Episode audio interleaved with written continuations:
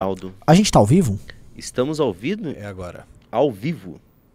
Eu ia falar um apelido seu, mas acho que você tá meio brabo, eu vou ficar na minha hoje. Tá. É, ô, Júnior, eu vi que o Beraldo tá travado aí na imagem.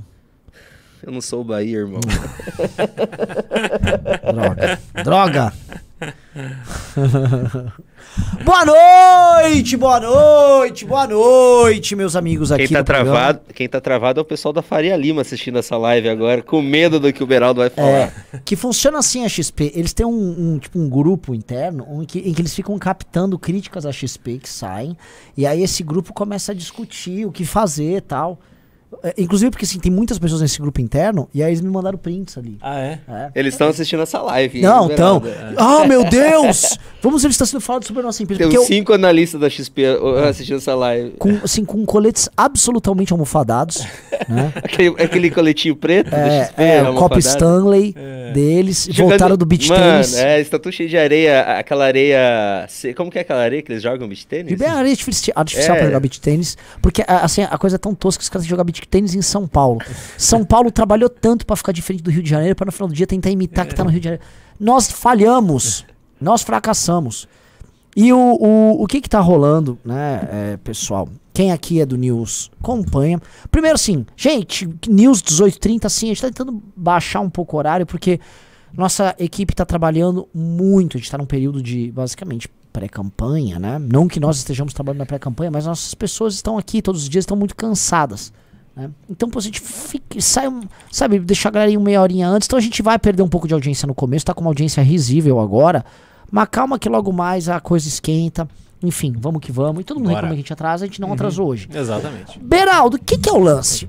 É, você é um cara é, que tem uma visão ah, do mercado sem ilusões. Porque você não ah, se tornou um, um influencer, como a matéria te chamou, ah, advindo de grupos de discussão, grupos de leitura de livros. Você não fazia vídeos e lives e aí você criou uma visão teórica sobre liberalismo, sobre mercado. Basicamente, todo mundo hoje que é promotor de ideias sobre liberalismo no Brasil são garotos que começaram estudando. Ah, li as seis lições do Mises, depois eu vi um- uma live de não sei quem. E aí tem uma visão que era um, um tanto quanto idílica sobre o mercado, sobre o papel do mercado. O mercado como se fosse um instrumento soz- solitário enfrentando o terrível inimigo o Estado. E aí isso, obviamente, se impõe como uma ideologia. Porque vira uma ideologia na cabeça da pessoa, a pessoa passa a crer que o mercado é aquela coisa do Deus ex machina e ele opera e tal, e decide as coisas, e simplesmente pessoas más, que são as pessoas do Estado, elas impedem o mercado se realizar. E eu nunca tive essa visão. Primeiro, porque eu nunca fui um teórico. E segundo, porque eu fui um empresário do mundo real. Então eu via essas coisas. E eu, quando eu entrei para o MBL, eu entrei sem ilusões. Minha, se eu for falar minha grande causa econômica, é reforma trabalhista. Porque eu via como funciona a justiça do trabalho. Eu falava, precisamos foder esta merda. Né? Era uma coisa muito, muito clara para mim. Você não era, então, um intelectual de gabinete, nem um influenciador de gabinete. Você é um cara que tem, tem uma perspectiva, novamente, desiludida sobre isso. Só que é, essa visão cética das coisas e prática das coisas, ainda que baseada em princípios, ela choca.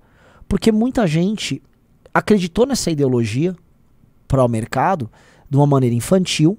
E aí, cara, quando você se comporta de forma infantil, vai vir um malandro e o malandro vai passar a mão na tua carteira e vai levar. É é- E você começou a expor isso e começou a dar bosta. Né? Sim. E aí, então como é que você está lidando com isso? Como você vê a- essa perspectiva de, de fazer uma reação mercadológica a um discurso que, em certa medida, você é o grande promotor no Brasil? O grande promotor do ceticismo liberal é você. E aí? Renan, é, boa noite aos nossos queridos espectadores que estão aqui. Boa noite, Riso. É, o que acontece?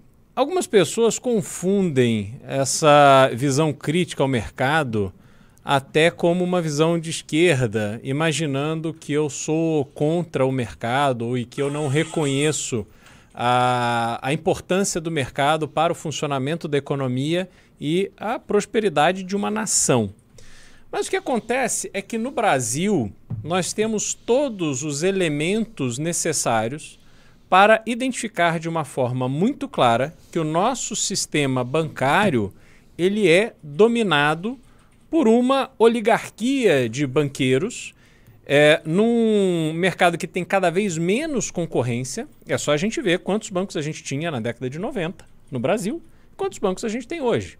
E os dois principais bancos do Brasil foram comprando os seus concorrentes e eles concentram uma operação porra, imensa, mesmo se você comparar com operações bancárias de países desenvolvidos. Se você comparar o lucro dos principais bancos brasileiros com o lucro de bancos internacionais, você vai ver que tem alguma coisa estranha, porque estes bancos brasileiros, ao contrário de um Deutsche Bank, de um JP Morgan, de um Morgan Stanley, que estão no mundo inteiro, operações complexas, tomando risco, etc., os bancos brasileiros eles atuam essencialmente no Brasil.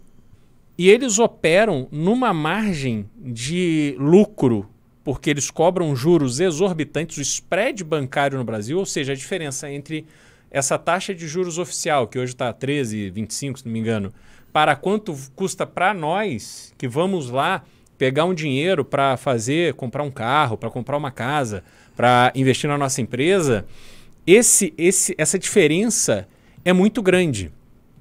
E isso, na minha visão, é uma barreira intransponível para o progresso da população brasileira. É impossível uma nação prosperar se você tem que trabalhar tanto para entregar o seu dinheiro para instituições financeiras que operam crédito no seu país.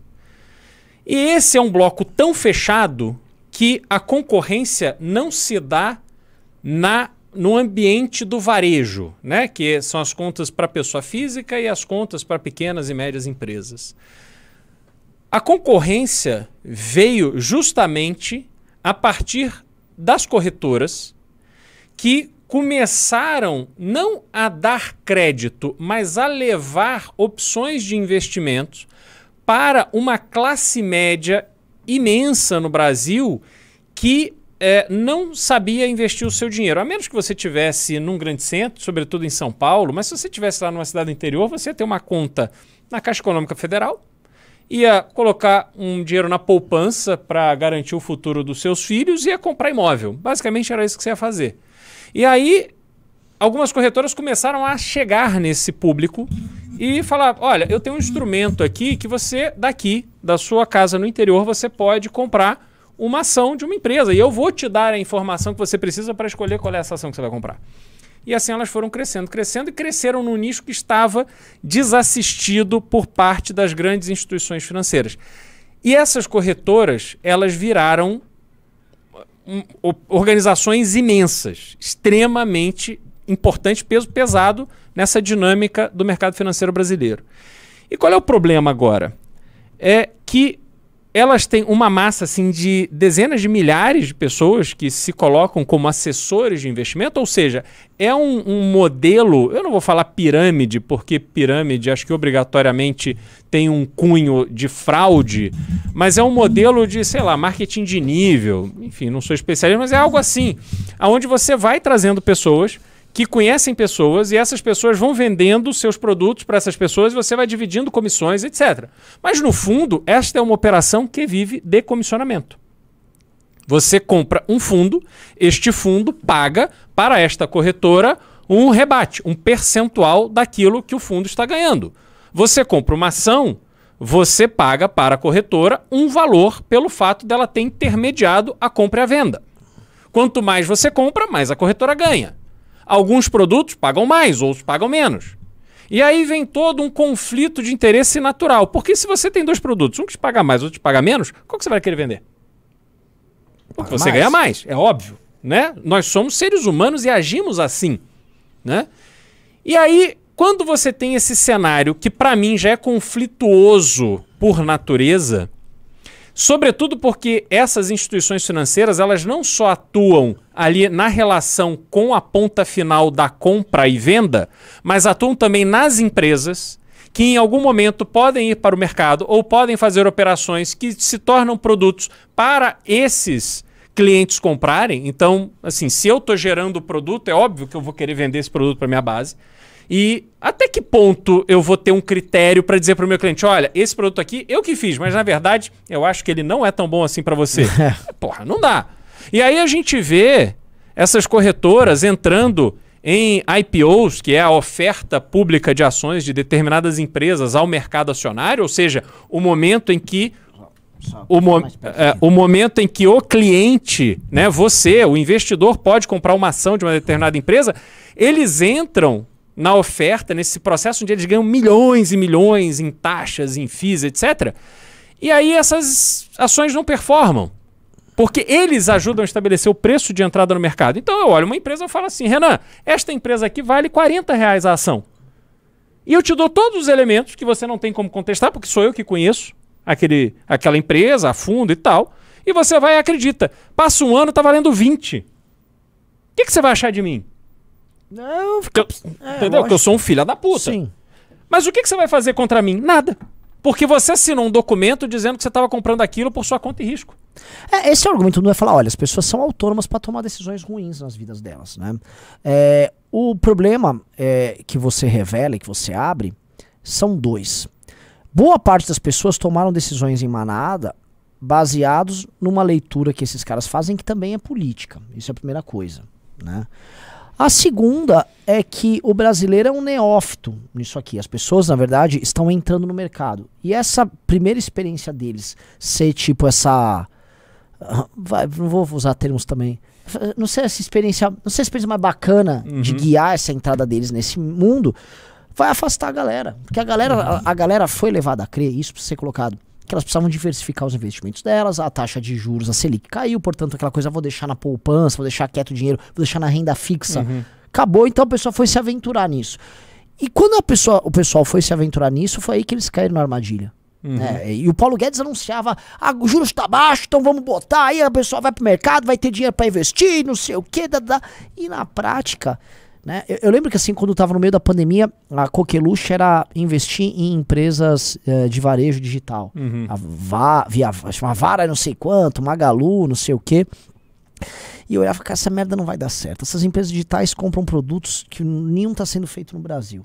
Basicamente, a gente está pegando esse dinheiro que o Brasil está imprimindo agora no meio da crise e estamos mandando para a China vindo mercadoria. Uhum. Que é isso, os caras botam uma margenzinha aqui e faz uma venda pela internet, porque nem loja física eles estão tendo nesse modelo, né? Não que eu estou defendendo, ah, tem, que ter, tem que ser arcaico. Eu estou falando assim, isso aqui é um modelo insustentável de país e a bolsa estava uhum. crescendo nessas expectativas todas e tal. E, caracoles, cara, o que, que nós estamos fazendo? Assim, é, isso, isso não vai dar certo, porque nós uhum. não somos um grande fornecedor de serviços com mão de obra alta. Né? O nosso modelo econômico é assim, é agroexportador de um lado e do outro a gente está comprando bugiganga chinesa com o intermediário que é um, não é nem a Amazon, uhum. é a, uhum. as empresas brasileiras estão fazendo essa, essas redes de distribuição com um ou outro produto feito aqui. Uma parte dos produtos são, são importados. E eu falei, puta cara, isso aqui é um modelo merda, porque ninguém tá lendo onde nós estamos, o, economicamente, o que, que o Brasil está fazendo, qual é o nosso papel nesse mundo, uhum. né? Só que a galera falou, nosso papel é bombar. Tá bombando.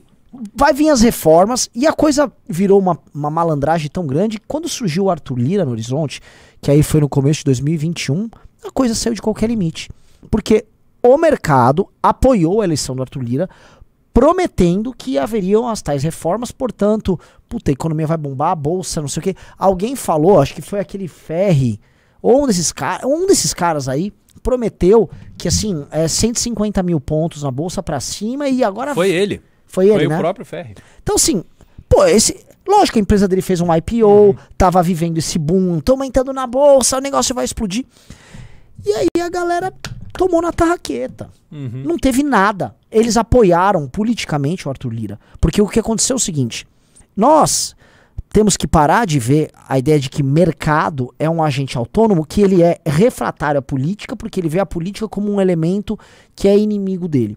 Porque a ideologia, quando você transforma o liberalismo econômico em ideologia, você cria essa falsa dicotomia entre Estado e agentes econômicos, como se o agente econômico fosse um herói Tipo aquele livrinho do, do que eu acho uma bosta lá, ó, o Atlas Shrugged, é o ah, é, Revolta o, de Atlas, uhum. em que os heróis são todos empresários, eles estão sempre combatendo o Estado, e aí tem uns outros que são traidores da causa que estão junto com o Estado. E não é. A, o, a simbiose é muito maior do que imaginam. Uhum. E acontece essas coisas aqui, ó. O Ferri, ele instalou um, um, essa estátua do, desse Paulo é, Guedes é com um cara Tipo assim, parece que o Paulo Guedes tá tipo, com uma indigestão com essa cara aí. Ele tá, tá mal. Essa é a roupa do, do Mandaloriano lá? Daqui, nem sei o que Não, mas é de um parece videogame. um... É de alguma coisa de videogame. sei.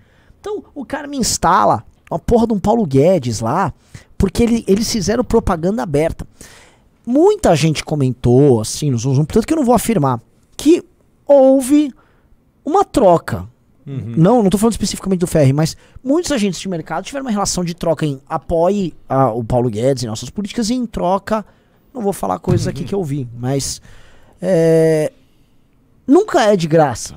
Sim, claro. Então as pessoas quando confundem por conta de uma ideologia a ideia de que, ah não, o mercado tá lá, está só enfrentando o Estado malvadão. Não! Essa gente se valeu da boa fé e até de uma ideologização, uma, um, um certo romantismo que as pessoas criaram, baseando, baseando-se na ideia de, ah não, o mercado tá indo lá, ele só quer reduzir o Estado. Não quer não. Ó, esse aqui é um, um ano de bolsa contigo aqui. Aqui ia chegar em 150 mil? É, É. aqui tava em quantos mil? 128. 128. É. Consegue abrir mais? Vamos botar de Bom. 2000, 2020, janeiro de 2020 pra cá. Consegue pegar? Janeiro de 2020. Uhum. Ah, dia 1, 01. 1, De 20. 2020. Beleza. O que, que, é, que, que é isso aqui, ó? Maio de 2020. Aqui é janeiro, né? Uhum. Surge a pandemia aqui, vocês estão vendo. Surge. é, é, é, acho que tá, o gráfico tá, não tá bom. Você consegue deixar ele preto e é, sem inverter a- o- as eu cores? não vou conseguir inverter porque já tá no site aqui, Renan. O bom é que a gente tá usando a Infomoney, que é um site da própria XP. né? O que que acontece? Aqui, ó, foi o começo da pandemia, todo mundo assustou. Aqui, o que vocês estão vendo foi a galera acompanhando a oferta monetária e todo mundo entrou na bolsa, a bolsa começou a subir e a coisa subiu, subiu, subiu. É porque a gente tem que lembrar o seguinte, Renan. Nesse momento aqui, é taxa de juros a 2% ao ano. Ou seja, não tinha como você remunerar o seu dinheiro no CDB. Sim. Aí as pessoas estavam doidas atrás de alguma coisa que pudesse justificar uma rentabilidade maior. Fora que o governo tava prau, Isso, aí, aí o discurso era perfeito. Então- Vamos pra bolsa. Aqui, nesse período aqui, foi quando a Faria Lima se tornou ultra bolsominion. Já no final de 2019, a Zena Latifi, que era economista-chefe na XP, ela foi demitida da XP porque ela era uma ave agourenta. Ela estava dando notícias ruins sobre o governo. Então, houve uma decisão política dos agentes de mercado, isso vocês precisam entender. Os agentes de mercado tomaram uma decisão política de apoiar o Bolsonaro e o Paulo Guedes, não porque eles esperavam que viessem reformas, porque eles recebiam relatórios políticos, eles pagam muito caro por esses relatórios, eles fazem jantares, eles conversam com figuras, e era dito pra eles, ó, não vai passar nada. Eles já tiveram jantares com o Rodrigo Maia, ó, tá difícil, viu? Ó, to- toda essa turma, eles sabiam o que tava rolando. Não tem vítima aí. Todos eles sa- Tem o que tá na ponta. ah, o que tá na ponta. Então, mas desses agentes não tem vítima. Citaram aí Traders Club, Fundo Alaska Black do, do Breda, XP, todo, todo mundo sabe o que tá fazendo. Quem não sabe o que tá fazendo foi quem acreditou nos caras. Uhum. E aí, Beraldo? Tem um vídeo de um podcast desses figurões aí do mercado que participou o Breda do Alaska Black com o esqueci o nome, um coroa, que foi um cara que um bilionário que É, colocou dinheiro nele, É um José, só. não sei é, o quê. é, É, e, e aí eles contando da- do investimento no Magazine Luiza. E eu até gravei um vídeo que vai pro meu canal sobre isso. E aí eles falam sobre é, o momento, eles começaram a visitar o Magazine Luiza, vendo tudo que o Magazine Luiza estava fazendo para recuperar né, a sua rentabilidade. E eles chegaram ali a um ponto em que o, a ação do Magazine Luiza estava a 40. E aí eles disseram, olha, quando chegar a 20, eu, a gente compra. Aí quando a ação chegou a 20, o Alaska Black não tinha dinheiro para colocar. E aí esse coroa começou a colocar do dele e comprou 50% das ações do Magazine Luiza. 50%. A preço médio de 12 reais. E aí começou o processo de valorização do papel do Magazine Luiza, que o- começou a sair relatório dizendo que o Magazine Luiza era a Amazon brasileira. Sim. Né? Que tinha uma grande expectativa, que eles iam arrebentar a boca do balão e tal. E aí, esse camarada foi vendendo as ações que ele comprou a 100, 200, 300, 400 reais para o próprio Alaska Black. E aí o Alaska Black fala que ele sai da posição pro aquela turma que chega no final da festa e que não aguenta ver tanta valorização que o cara tá de fora que ele entra para pagar qualquer preço. E adivinha quem é este cara? Em todo esse cenário, quem é o trouxa que chega no final da festa para pagar a conta? É você, sou eu. Entendeu? E esse pessoal sai, coloca o deles no bolso e você que se dane. É assim, eles falam isso assim de forma Aberta, categórica, aberta. aberta, aberta. Entendeu? Então, assim, o bilionário não te convidou para essa festa quando ele viu que a festa ia começar. Ele chegou lá primeiro, entrou no camarote, bebeu o melhor champanhe, tomou o melhor uísque, chamou as pessoas mais legais para ficar ali com ele. Mas na hora de ir embora, que a conta ia chegar, quem pagou foram as pessoas que entraram ali no final. E hoje, depois de ter batido, não sei qual foi a máxima do Magazine Luiza, a ação tá seis reais, ou menos, até quatro, sei lá. Então assim, o que, que justifica? Como é que uma empresa um dia vale 8, no outro dia vale 400 e no outro dia vale 6 ou 4? Fora- foi, foi nesse período ali que a gente tava falando de hiperliquidez, as brincadeiras que foram feitas com a galera. E assim, vão argumentar, mas Beraldo, ué, tem trouxa que cai. Beleza, gente. O problema é que muita gente criou uma ideologia em cima disso. As pessoas começaram a ver um significado maior. E Uhum. não perceberam isso. Porque assim, o trouxa enganar o otário acontece todo dia. Sim, claro. Todo dia um trouxa encontra um otário da match. Pá, meu, bate um match. O Brasil tem isso. E você, você tem uma oferta grande de, de. Todo dia um trouxa contra otário? Eu falei isso? Todo dia um malandro. Não, não, todo dia um malandro encontra otário. E a gente tem uma grande oferta de malandro porque existe uma grande demanda de otário. Exato. né? Então, eles vão dar o match. A coisa vai rolar. O problema, cara, foi criado essa uma subcultura valorizando esta porra. E eles achavam que estavam numa cruzada. O fundo Alaska Black, esse aí, Uhum. que fez essa jogada aí, o fundo Alaska Black, eles estavam no auge da pandemia, defendendo tudo que vinha do Bolsonaro e falando, eles já estavam, eles já cruzaram o papel do capitalista, eles estavam preocupados em salvar a alma do brasileiro. E aí falavam de Brasil paralelo, a cruzar, eles, eles se tornaram grandes conservadores. Eram conservadores, iniciativas conservadoras. Eles já transcenderam, porque eles estavam vendo o papel deles difusores do bolsonarismo começaram a apanhar muito nas redes, porque em 2000, acho que foi em 20 já começou a dar merda, e 21 eles foram muito mal. O Fundo Alaska Black se cagou todo. E aqui eu tenho um, um- um- eu tenho um grande orgulho de ter participado disso, que a gente foi pra cima deles. E falou, esse aqui é o fundo Silasca Black, do Henrique Breda, e começou a colar o Silasca Black, né? E aí ele saiu do Twitter. Não tô Ah, aguentando mais isso aqui, isso aqui é uma merda. E aí ele saiu, ele deu uma sumida, né, o Henrique Breda. Então, é, é, esses caras né, criaram um discurso e esse discurso precisa ser combatido. Uhum. O problema é que a gente já tá no pós, pós, pós, pós, pós. O que que é o pós, pós, pós, pós, pós? Simplesmente não tem mais discurso. Esses caras todos nem falam mais do governo Bolsonaro. Sim. Pô, como é que pode, num período, nesse período todo, eles terem desaparecido, Beraldo, com, com críticas ao governo, mas fizeram uma campanha completamente. Não, vai, vai, não sei o quê. Agora, eles passaram a fazer jantares com a equipe econômica do Lula e não tem mais. Cadê o boneco do Guedes? É. Eu fico confuso. Eu jogo isso pra você. É assim, é na cara dura. É. Aí eu vejo o seguinte: eles me acusam de ser um influencer, então o que eu falo tem uma repercussão. Mas, Renan, quem são os verdadeiros influencers nesse jogo? Eles influenciam decisões de pessoas que têm um Sim. impacto objetivo financeiro no bolso dessas pessoas todos os dias. O que eu falo aqui, tentando alertar as pessoas para elas serem cuidadosas com seus investimentos, nada mais é, primeiro, que o meu direito de expressar essa minha preocupação com a, a forma com que clientes são tratados por algumas empresas. Depois, para que você tenha consciência da sua responsabilidade quando você investe o seu dinheiro. Não caia na primeira conversa que você ouve. Agora, essa turma é a turma que não está nem aí se tá chovendo ou se tá sol. Para eles, sempre tem uma onda a ser surfada. E se essa onda passar, vai vir a próxima e eles vão estar lá, remando Pergunta, para posso entrar. fazer o, o advogado do diabo aqui? Claro. Não, ok. Você tá vindo aonde? Tem uns otários aí.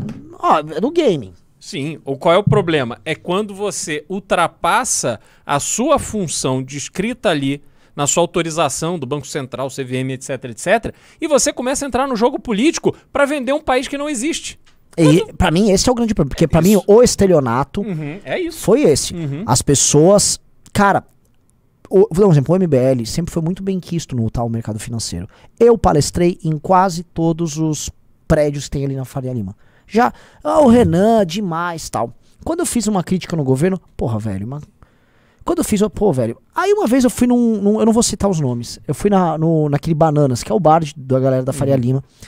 Vou lá, aí tava vários dessa turma.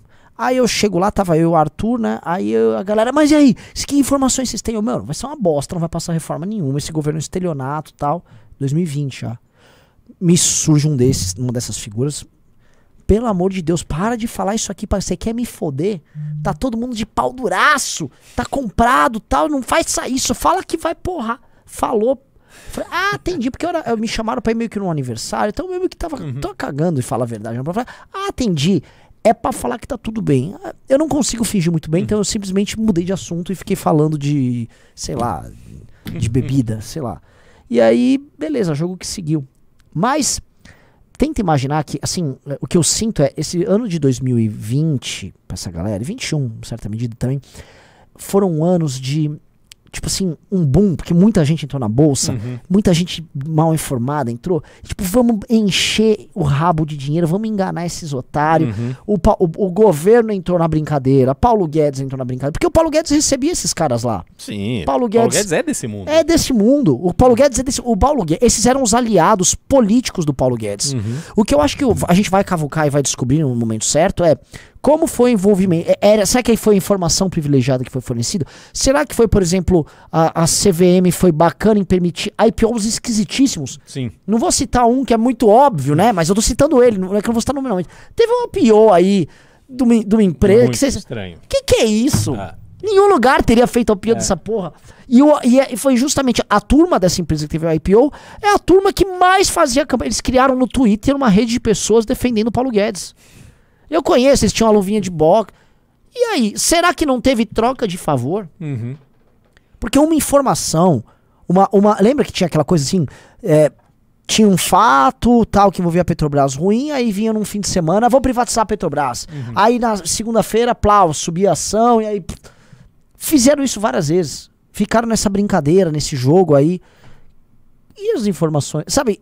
Eu não consigo ver essa galera não ganhando alguma coisa. Sim, mas o jogo deles é ganhar.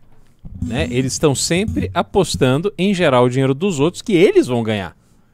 E essa é a dinâmica. Quando você tem. Isso eu sempre achei muito esquisito, já falei isso várias vezes aqui no News. Quando você tem os bancos e corretoras assumindo o papel de fazer pesquisa eleitoral, alguma coisa estranha tem nisso. Qual é o interesse de uma instituição financeira fazer uma pesquisa eleitoral e jogar da publicidade, jogar na imprensa? O que, que ela ganha com isso? Não é o material que ela está usando para embasar análises econômicas e cenário. Não, ela faz isso só para dar mídia. Deixa eu te dar um exemplo. A gente analisou aqui em live pesquisa contratada pela XP, pela, pelo BTG, pelo Modal. Uhum. Talvez deve ter mais algum aí. Lembram Genial? Que é corretora também. Ah, é? Ah, Uhum. acabou. É. Só tem essas. Fora o Datafolha, É. só tem essas. Entendeu? Então, assim, esse cenário que a gente tem hoje, o tipo de postura que as instituições financeiras estão adotando hoje no Brasil é um negócio muito estranho. E, assim, é muito escandaloso esse relacionamento político, Renan. Isso não faz absolutamente nenhum sentido em nenhum lugar do mundo você ter essa proximidade, essa torcida, esse negócio de trator lira, e você recebe os principais ministros, o presidente da república, e faz evento, não sei o que, tal, tal, tal, e agora você já está recebendo o próximo presidente da república, a próxima equipe econômica. Qual é o objetivo disso? Qual é a, a, a isenção, a isonomia que existe quando você tem sempre aquela turma de puxa-sacos que, de alguma forma, usa esse tipo de, de relação, no mínimo, para vender um Brasil que, cara, não é, não é verdade. Né? Exato, vender um, um Brasil de mentira. Outra coisa, eu, eu- óbvio que hoje, assim, eu- eu faço análise política, análise de cenário. Quem acompanha o MBL sabe muito bem que a gente avisou, não vai passar reforma nenhuma. A gente avisava, o Beraldo, em 2019. E é óbvio que eu falei, pô, eu não. Não é possível que. Assim, eu não sou burro, eu converso com deputados, eu converso com gente do partido, a gente tem deputados lá, o Kim ouve e tal. A gente faz uma análise sistêmica, como é o governo Bolsonaro, como é que é a rede de relacionamento e tal. Então a gente falava, não vai passar, não vai, pa- não vai rolar. E aí eu ia, eu fiz relato, eu, falei, eu levava pra essas pessoas, eu pô, tenho contato com muitos. Deixa eu fazer uma. uma- Era assim. deixa eu era fazer assim. uma. Primeiro. Eu, eu te- tem um, teve vários que foram doadores de, de, de campanha, que não eram assim, os donos das corretoras, mas o cara médio. Doador, eh, eles sabem do que eu tô falando. Eu vou até pedir pra recortar e mandar pra eles. Amigo, a gente foi muito amiga, virou amiga pessoal nossa. Fui em casamento e tal. Eu lembro que teve uma. A última vez que eles foram dar oi pra gente foi aniversário do Kim em 2020. Aniversário do Kim em 2020. Aí eles chegaram e falaram: Você tá louco, Renan? PIB do Brasil esse ano cresce uns 5, 6%, vai ter um boom imobiliário gigante. Já em 2020. Não, desculpa! 2021. 2021 vai ter um. A PIB vai crescer coisa de 7% e vai ter um boom imobiliário. Eu tô atrás desse boom imobiliário. A, a galera delusional. E falando que o Paulo. A gente, oh, Paulo Guedes é foda pra caralho. Eu, eu não. Não. Eu fico atônito. O Biden tá vindo na esteira do Brasil. Brasil decolou, o Biden tá vindo ali Ah, atrás. ele foi lá e pegou, quis pegar o Tá vácuo no ali, vácuo, né? É, exatamente, é. do Paulo Guedes. pô. Posso fazer uma interferência rápida? Ah, que eu acho interessante. Ali no, no Instagram do Beraldo, ele fez uma pesquisa para quem é cliente da XP, eu não vou co- colocar ali. Mas pode ir lá no Instagram do Beraldo que tem a votação para quem é cliente da XP e está feliz com o resultado da empresa. 82% não estão felizes. E tem muito voto aqui, hein?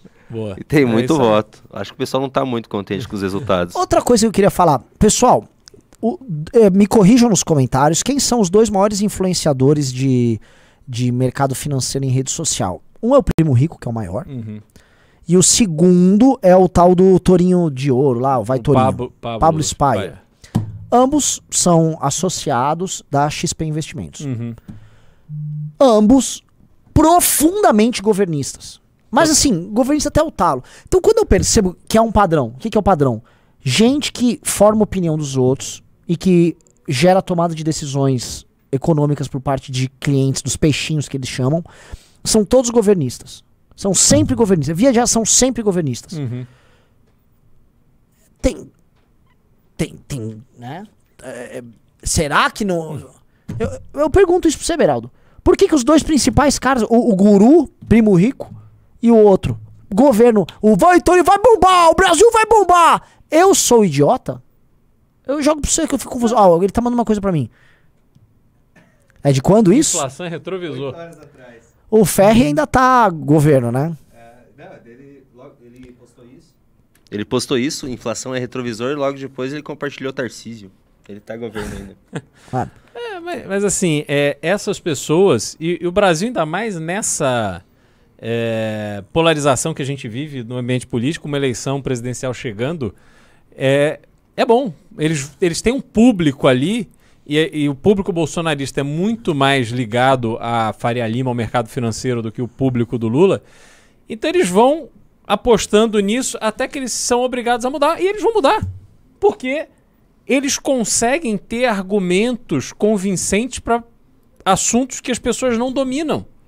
Então, se você não domina física nuclear e alguém vem te falar algo sobre física nuclear com segurança, você vai achar que a pessoa Lógico. está falando a verdade. Você não tem argumento para contrapor. E essas pessoas fazem exatamente isso. E elas vão. Óbvio, tem uma, uma massa, eu não sei qual é o histórico é, é, pregresso desse ferry, mas tem pessoas que estão passando por isso pela primeira vez. Eles Sim. vão ter que mudar de, de barco pela primeira vez. Agora, tem uma velha guarda que faz isso com a maior tranquilidade. Com a maior tranquilidade. É, as pessoas vão, aí tu vai ficar bravo com um, aí você vai para outra corretora, mas aí é tudo igual. Uns saem de lá e vêm para cá, outros saem daqui e vai para lá. É tudo igual. E aí a gente tem uma dinâmica que, na verdade, não permite que as pessoas consigam ter uma visão de longo prazo para o seu próprio investimento, para que elas sejam responsáveis pelo seu investimento. Quando eles falam assim, ah, vai ter um boom imobiliário, o que, que é isso? Taxa de juros muito baixa ali naquele período da pandemia, E aí a gente viu pipocar para todo lado fundo imobiliário. As pessoas, não, fundo imobiliário, vem cá, põe dinheiro no fundo imobiliário e tal. Só que esses fundos imobiliários, eles precisam construir. Você tem um volume. Sim, no Brasil as pessoas ficaram muito mal acostumadas. Você colocava dinheiro no CDB e ficava em casa, coçava o saco. Você não precisava se incomodar com inquilino, com a conta de luz, com condomínio, nada. Como ficou muito ruim você deixar o seu dinheiro parado no CDB, você teve que arriscar mais. E aí essas instituições elas foram muito hábeis em oferecer ao mercado soluções simples para investimentos defensáveis naquela, naquele cenário. E o fundo imobiliário, quanta gente entrou em fundo imobiliário, ao invés dele ir lá comprar um imóvel e ele alugar e ele tratar com a imobiliária, não. Põe lá no fundo imobiliário da corretora, do banco, etc. E aí, tem dinheiro a rodo. Você vê as construções aqui em São Paulo, Renan, para todo lado. Sempre tem algum tipo de fundo associado. Que é isso, é a grana que eles estão metendo ali. Agora, outra coisa é quem vai comprar e quem vai alugar. Muitos estão construindo para alugar, outros Sim. estão construindo para vender. Quer dizer, essa dinâmica deme- depende de uma economia funcionar. Lembra na época da pandemia, diziam que iam ficar mais de 100 mil metros quadrados vagos na Faria Lima? Mesmo assim, eles estão construindo prédios naquela região comerciais a rodo. Então, como é que é essa dinâmica? O Brasil está nessa dificuldade de crescer. A gente vê o dinheiro cada vez mais concentrado, e quando o dinheiro está mais concentrado, você tem menos novas empresas, tem menos gente crescendo, dando emprego, precisando de espaço de escritório. Isso tudo tá ligado. Não é assim, ah, ele falou que vai ser bom e pronto. Tem uma lógica por trás disso. E é interessante como as pessoas não compreendem assim que esses investimentos sofisticados, coisas assim que às vezes tem um discurso de uma hora, meus amigos, é tudo simples. Você está dando o seu dinheiro para alguém usar para fazer alguma coisa. E você precisa entender o que, que essa pessoa está fazendo com o seu dinheiro. Porque se você não entender, não coloque seu dinheiro lá. É tão simples quanto isso. Maravilhoso. Eu vou, eu vou, eu vou pedir uma coisa pra galera. Galera, sim, a gente fez o- a, a live, a gente tá tentando, testando fazer a live meia hora antes. Ainda não é oficial a troca de horário, a gente tá testando o horário. Dedo no like aí, que a gente chegou a mil pessoas agora, natural. É, a galera tá, tá- tá completamente desacostumada. Então, dedo no like pra.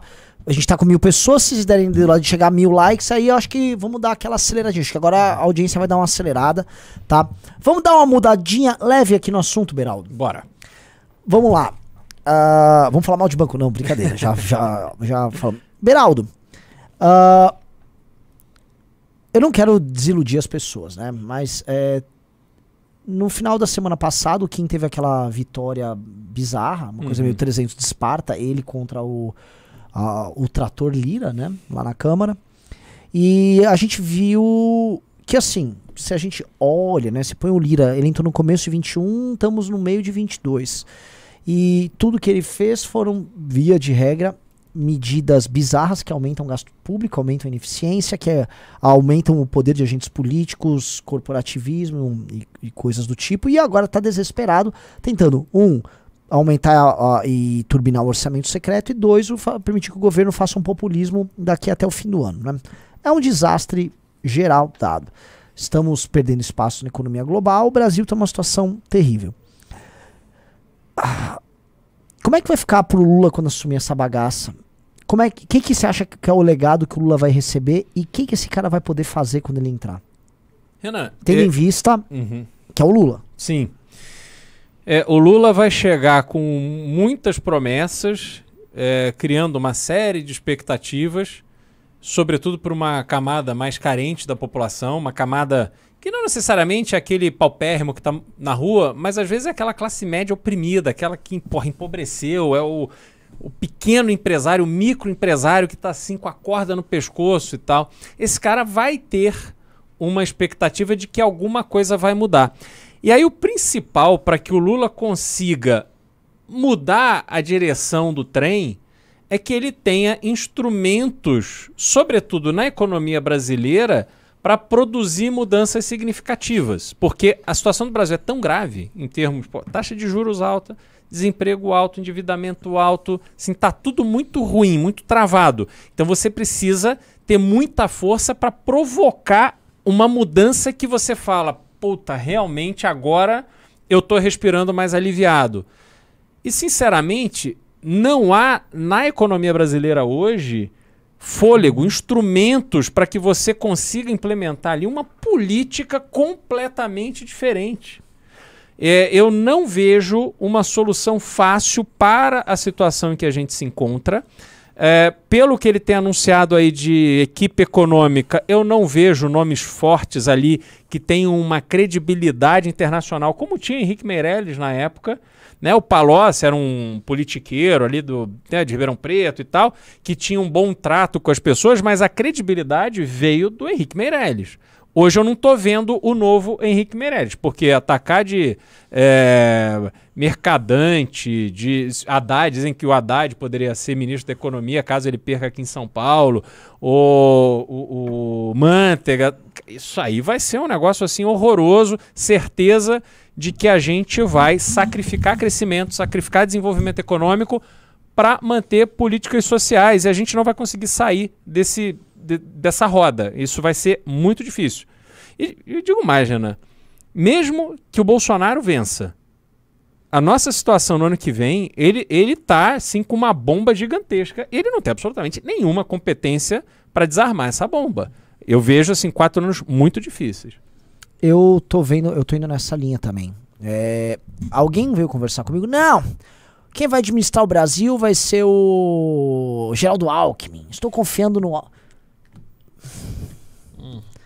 É, é, impressionante como a, a, profissão de fé ela acontece em ambos os lados, né? Igual tem, tem os Faria Limers, tem os, os liberais hum. guedistas e já existem os liberais. A culpa é, não é minha, votei no Guedes de é, novo. É, é, a culpa não é minha, votei no Geraldo. Vai ter. Vão, assim, pode escrever que vão ter. Eu votei no Geraldo, na verdade, porque o Geraldo que faz, já tá fazendo nada lá.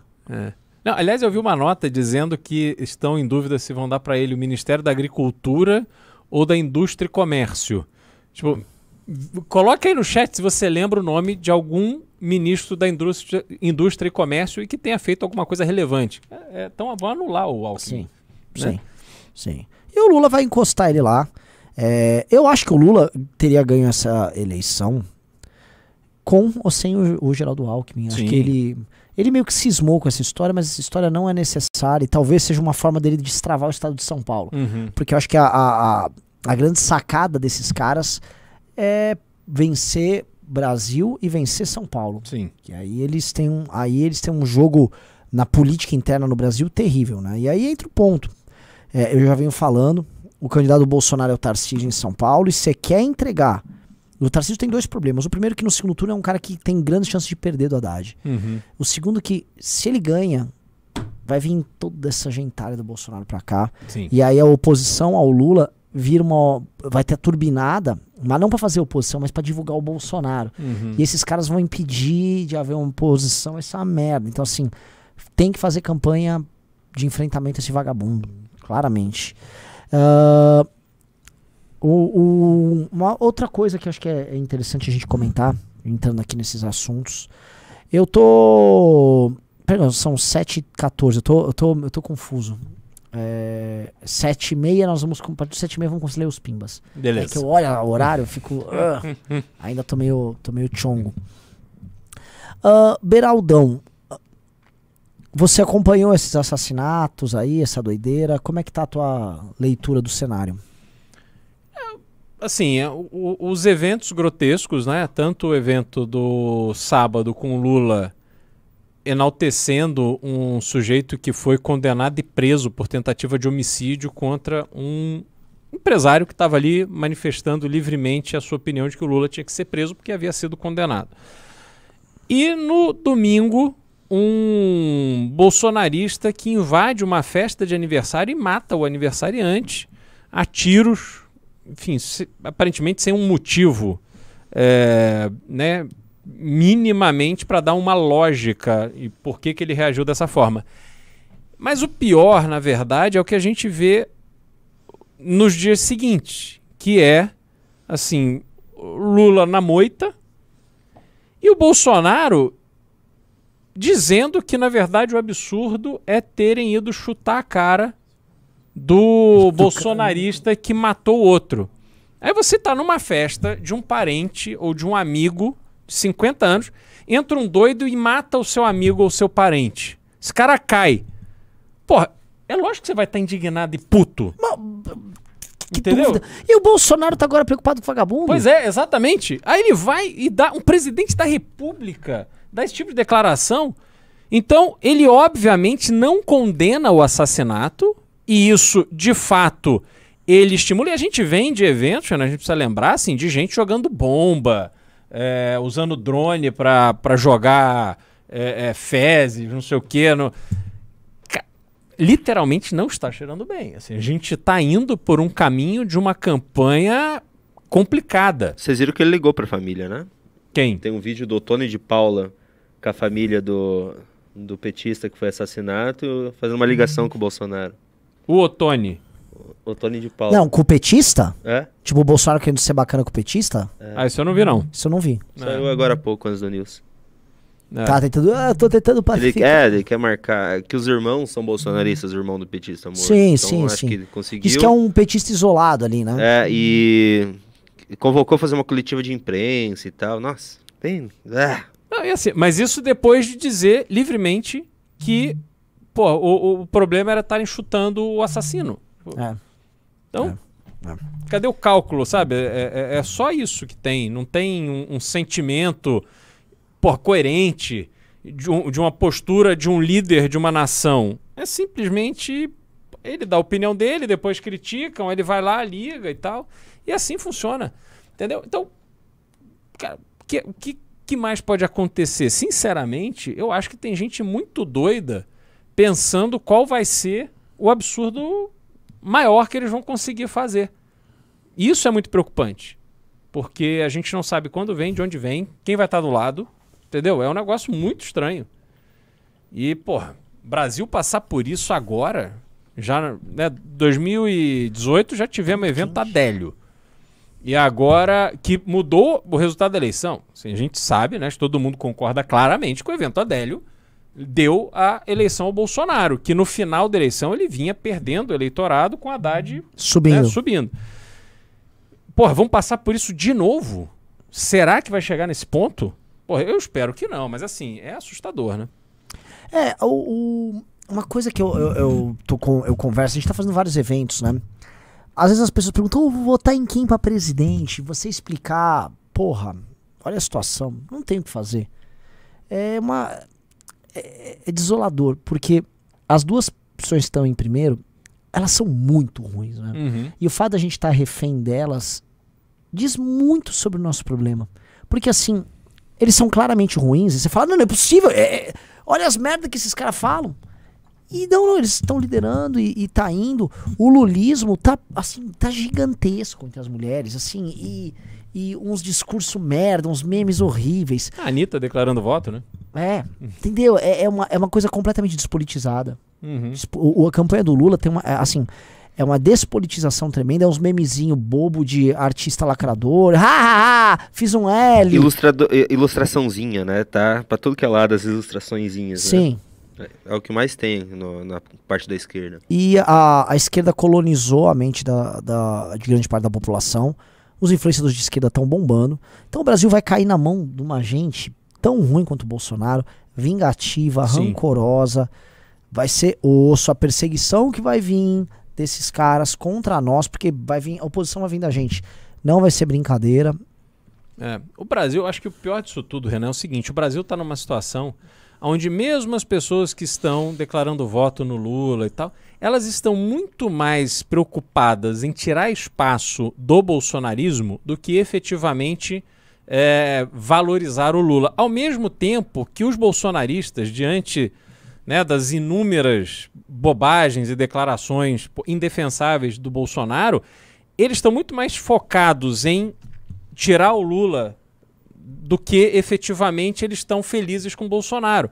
Então a gente está votando por eliminação e o sentimento que vem com isso é muito ruim. Se você olhar assim, os grandes movimentos eh, de troca de poder no, no mundo, assim, eh, de governos transformadores, são pessoas que vêm com um grande apoio popular em cima de uma tese. Aquela pessoa representa algo.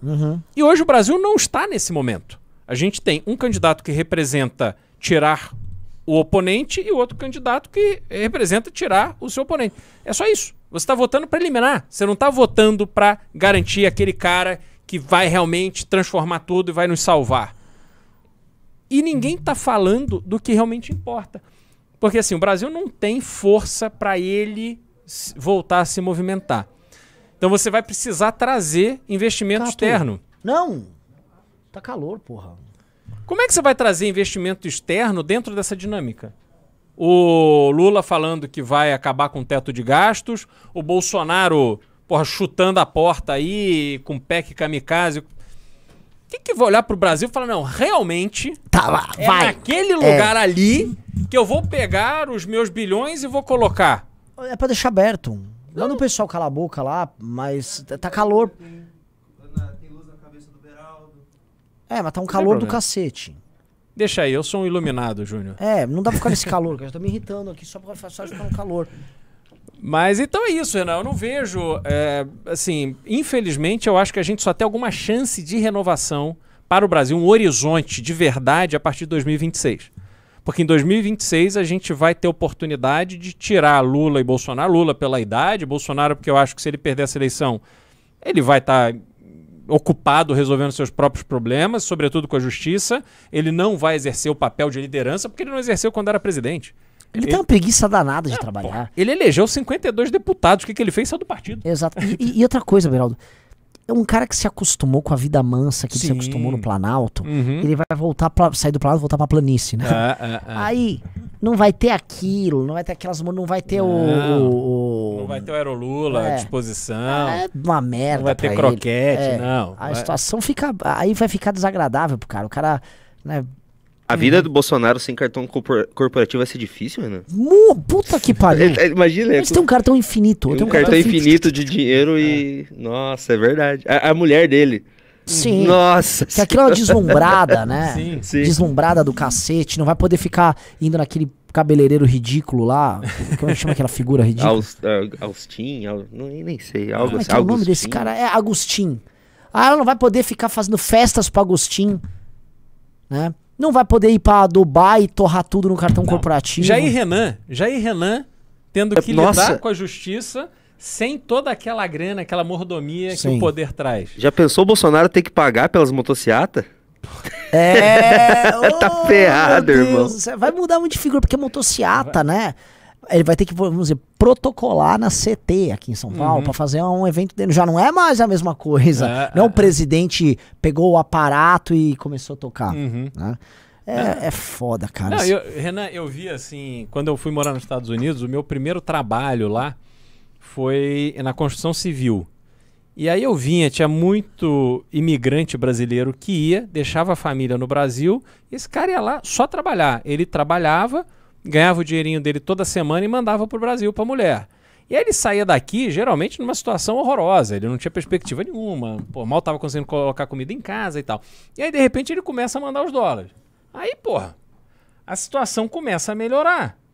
A mulher consegue ir para uma casa melhor, comprar a própria casa, passa a ter carro, ela passa a frequentar o cabeleireiro, a vida melhora. Esse cara, assim, alguns anos lá, ele, muitas vezes, ficavam lá, sei lá, cinco anos sem ver a mulher, os filhos e tal, uns puta de um sacrifício. Cara, e a história se repetia assim com muita frequência. Aí Esse cara falou, porra, pronto, arrumei minha vida, vou voltar pro Brasil. Só que ele voltava pro Brasil para essa vida que custava caro e ele não tinha renda. É. Mas assim, via de regra, esse cara tomava um pé na bunda. E a família se arrumava de outra forma. E é isso que vai acontecer. Assim, o, o, o provedor vai desaparecer. E o provedor, nesse caso, é o poder, somos nós. Sim. Né? E isso, esse fluxo de dinheiro vai acabar e Bolsonaro vai ser muito menos interessante para a própria família do que ele é hoje. Pega uma Zambelli.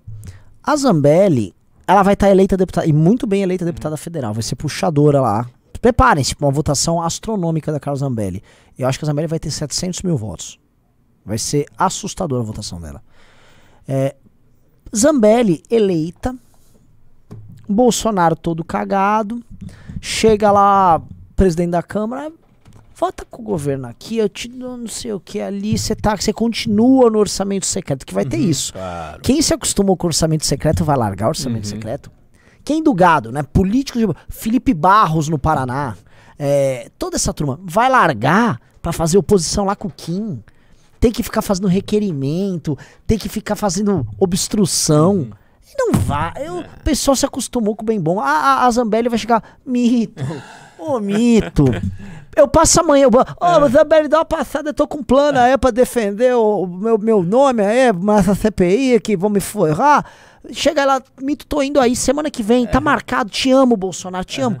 Pô, e ela vai enrolar, vai meter um enrolation nele, vai ficar no orçamento secreto com o governo novo. Claro. Porque pra mim é óbvio, gente, orçamento secreto é, via de regra, também um instrumento de lavagem de dinheiro. Não, mensalão 2.0. É, são 2.0. A galera tava ficando rica. A Zambelli era uma morta de fome. Sempre foi. Essa mulher, pensem, pensem, pensem nas possibilidades. Só pensem nas possibilidades. Tem um vídeo que tá no, no canal, no, tá no Instagram do Kim, maravilhoso, em que o Kim narra é, algumas peculiaridades da RP9, que é o orçamento secreto, que são, por exemplo, operações de extração de dente em cidades do interior. Você chegou a ver isso?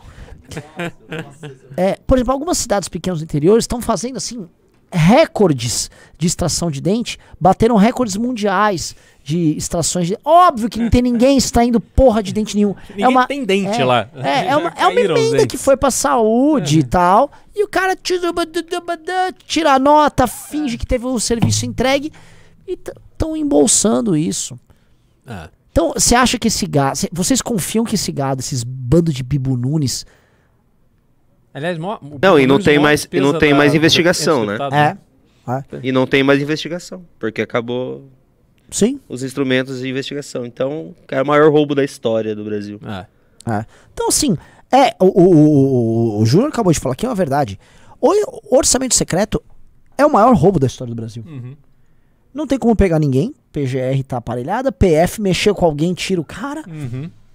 Tá tudo dominado, assim. O que o Bo- e imagina estes. É, é, isto na mão do Lula. Imagina é, essas portas abertas na mão do Lula. É, porque assim, facilitou muito o trabalho do Lula, porque o Lula no mensalão, a forma como ele cooptava o Congresso era na base da mala do dinheiro. Então ele precisava arrumar o dinheiro, alguém para separar o dinheiro, para combinar quanto cada um ia levar na surdina e levar no hotel, não sei o que. Era um negócio complicado para burro. Hoje, o orçamento secreto entrega o dinheiro oficial para o deputado e a maracutá é o deputado que faça. Então é muito mais fácil, é muito mais dinâmico isso. O Bolsonaro, porra, deu um baile no Lula e o Lula, obviamente, vai usar essa tecnologia Nossa! pra, entendeu? Operar o. Imagina o Lula usando tudo isso que o Bolsonaro abriu precedente. Exato. O Lula usando o orçamento secreto, o Lula trocando Nomeando PGR. PGR. Nossa! O Lula cara. trocando todo mundo na PF. Acabou. É isso. Não, não haverá, assim, vocês Lula- falavam que era ladrão. Meu governo novo não tem nada de errado. É. Não tem ninguém, vai, ninguém vai investigar o Lula. Troca esse cara. Foi igual o Bolsonaro, vai reclamar agora. É, é isso. Só falta o Lula começar a meter general do, do exército. Daí ferrou, Eu irmão. acho, assim, faz sentido pra caramba. Faz. Mete um monte de milico lá, porque também tem um lance. E todos os milicos acostumados agora com o bem bom de estar no poder. Não, exatamente. Esse é por isso que eu acho. O Lula tem que dar uma mensagem muito clara de que ele vai valorizar as Forças Armadas. Eu acho que isso é essencial. Não dá ideia, Beraldo. Mas, senão ele, ele vai ter problema, porque essa turma não vai querer largar o osso da grana. E não tem nada a ver com amor pela pátria. Não tem nada a ver, assim, com um sentimento elevado de defender o Brasil da ameaça comunista. É grana, porque senão essa turma vai voltar pra Copacabana jogar peteca de tarde e, e aguentar a mulher enchendo o saco de noite. É isso. Eles querem arrumar um dinheiro, é só isso. Nossa, tem XP Minion no chat. Nem Ah, sabia é? que existia Opa! isso. É, tem o cara. O MBL adora calar vozes discordantes em suas redes. Portanto, acho ótimo quando alguém tenta calar o MBL. Parabéns, XP. Ah, parabéns. E o pior assim, vocês não calaram ninguém. entendeu? Tipo, a gente te dedicou um programa inteiro pra ficar falando merda deles aqui. Efeito Strauss. O, sim, o Beraldo fez um, um ou dois vídeos, agora isso vai tomar uma proporção enorme, todo mundo vai ficar sabendo. Sim. É, pesquisem aí, efeito Strauss. É Straussand? Eu não sei, não conheço esse efeito. É, quando você não quer falar de alguma coisa, você judicializa e isso explode, porque você só tá falando nisso agora. Enfim. É, Olha só, ah, vamos começar com, com os pimbas e pix? Bora! Vou começar com os Pix, que tem pouca participação hoje. Pô, o pessoal tá. tá Ah, fraco. falando em participação, galera, comprem o filme pra assistir.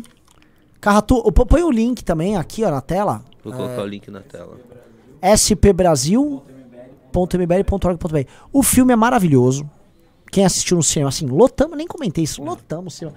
Que movimento é esse que acabou e fica lotando as coisas? É. Não, eu achei impressionante. A gente lotou a- as salas de cinema e depois a gente lotou o restaurante. O restaurante fechou a porta. É, exato. né?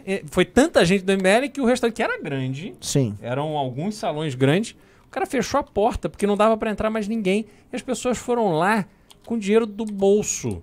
Ninguém É recebeu nada pra estar lá. Foram lá passar a tarde, passaram a manhã assistindo um documentário sobre política, sobre a história de São Paulo. Depois foram passar a tarde conversando sobre político, sobre o Brasil, batendo papo a tarde inteira, pagando do bolso. Eu quero ver o Tarcísio fazer uma coisa dessa. Pois é. É, Aconteceu uma coisa similar. Quando o Olavo morreu, o cineasta Bolsominion lá, amigo dele e tal, que fez um filme sobre ele, resolveu passar nesse mesmo cinema. O filme foi ninguém. É mesmo? É. Não entendo, porque eles não são o povo, eles são gigantes. né? Falando em Olavo, né? Ah. Desapareceu. Então, ó, tá à Os- disposição de vocês. É só comprar o filme. Comprem e assistam o filme agora da tua casa. Assistam que o filme é magnífico. E assim, é, tecnicamente falando, ele é um filme em que ah, foi muito, o filme foi muito superior ao, ao Não Vai Ter Golpe em termos técnicos. Ficou muito bem feito. Cê, cê, cê- o que, que você achou do filme? Maravilhoso, eu não tinha assistido e o filme ficou, o documentário ficou muito bem produzido, alta qualidade e a gente assistiu no cinema, que é o desafio, né? Na tela grande, Sim. você vê o, né, o detalhe, cara, tá tudo assim impecável. O enredo tá muito bem feito e o final, ele de fato é um final assim, porra, emocionante, né? A gente teve lá Arthur chorando, várias pessoas emocionadas Sim. e tal, e é realmente Ah, emocionante. Arthur chorou no cinema? Chorou no cinema. Ah, eu não vi isso, É, cara. chorou. Perdi. Eu tava na outra sala. Ah, não, é mó triste uma parte desse filme. É, não, o filme é, assim, para nós do MBL, esse filme é muito triste. É. Porque esse filme é muito sobre. Eu, eu falei isso antes de começar o filme. É sobre. Esse filme, do, tanto o, o filme em si, quanto a nossa situação. É sobre o que poderia ter sido e não rolou. Porque, e se São Paulo tivesse ganhado 32? Se o Getúlio tivesse perdido e o modelo de desenvolvimento econômico que a gente tivesse não seria um modelo ultra estatista, tal, e a gente não tivesse passado pelo Estado Novo. O Ah. que, que, que poderia ter sido diferente? Mesma coisa, e se o Arthur não tivesse soltado o áudio? E esse filme tivesse sendo passado num outro contexto? Ah. né? Enfim, Quer, quer falar, Riso? Vocês acabaram de divulgar o doc, né? Vocês falaram que tem venda, venda online? Tô falando da vida online, eu não tô divulgando aí no cinema. Você falou o link? Falei, o link tá aqui. Maravilha. Que, que exemplo de você tá hoje, hein? Riso! Calma, calma. Tem umas coisas pra jogar, velho. Calma. Toda vez que o Riso fazer uma, uma entrada, eu vou colocar uma, um, um jinglezinho. Momento riso. Momento riso. Risocracia falando. Eu vou aproveitar que teve um cara no doc que chegou pra mim e você, você é o Carratu? Eu falei, Deus me livre. Mas depois eu achei que sou meio, meio- mal educado. Então se você tá assistindo hoje, me desculpa. Eu sou um cara legal, só brinque Carratu que tá aqui me vendo também, ó. Deus me livre, Carratu, sou o riso. É, foi uma, é uma reação espontânea que todo mundo teria. Mas tamo junto, amigo. É, mas eu quero divulgar o podcast. Todos os nossos BL News estão virando podcast. Eu tô subindo no dia em bl.org.br barra podcast. É, se você curte mais podcast, você pode ouvir mais podcast que eu ouvi na, na academia, no carro e tudo mais. Baixa lá, tem Spotify, tem iTunes, tem tudo. Falou. Esse é Essa um foi ponto. uma mensagem do Riso. So, so, Esse é um ponto, a gente assiste o news aqui, mas é, é legal porque vocês veem a nossa imagem. Eu não ligo muito pra imagem.